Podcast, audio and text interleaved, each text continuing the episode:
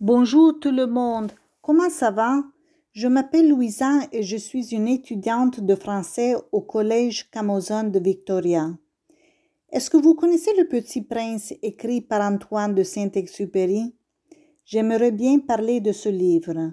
Le message du roman est de laisser l'enfant en soi et de valoriser également l'amitié et l'amour. Est-ce que le petit prince est vraiment un personnage qui ne veut pas grandir? Ou est-ce plutôt qu'il cherche dans son âme un lieu pour rêver? Je voudrais bien croire, comme le petit prince, que nous recherchons toujours des expériences diverses dans notre vie, au lieu de se refermer sur soi en ne prenant pas de risques. Le petit prince a décidé de voyager de planète en planète et montre l'imaginaire enfantin et celui des adultes. Dès que nous grandissons, les relations humaines changent, même l'amitié véritable et la spontanéité des sentiments. Nous devons réfléchir avec le cœur et apprécier chaque instant de la vie.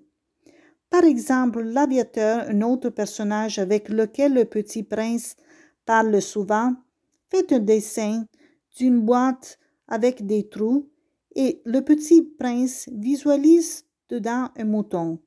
En effet, on ne le voit pas, mais on y croit.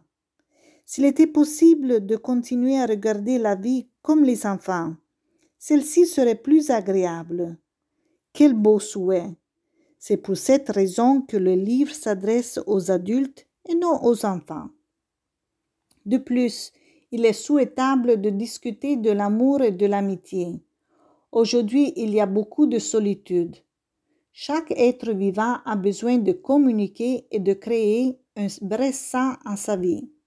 Malheureusement, l'importance de l'amour et de l'amitié est parfois sous-estimée. Cependant, dans l'histoire, le petit prince quitte sa rose qu'il aimait pour découvrir et pour trouver une solution pour la sauver en la laissant seule. L'écriture du roman est aussi simple mais riche en signification et symboles. C'est pour cette raison qu'il est lu en différentes langues. Y a-t-il d'autres raisons? Par exemple, la place de la nature dans le roman comme dans notre vie. Pensons-nous à la protéger comme le petit prince le fait? Enfin, quand je lis cette œuvre, je ressens de la tristesse. Je pense qu'on ne doit pas oublier de rester toujours un peu enfant et faire tout notre possible pour ne pas laisser mourir l'enfant en soi. L'amitié, l'amour, la nature sont des sujets à protéger et à valoriser.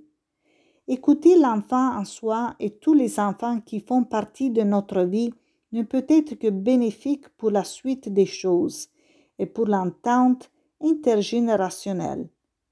Qu'est-ce que vous en pensez? Merci mes amis et je vous souhaite une bonne journée.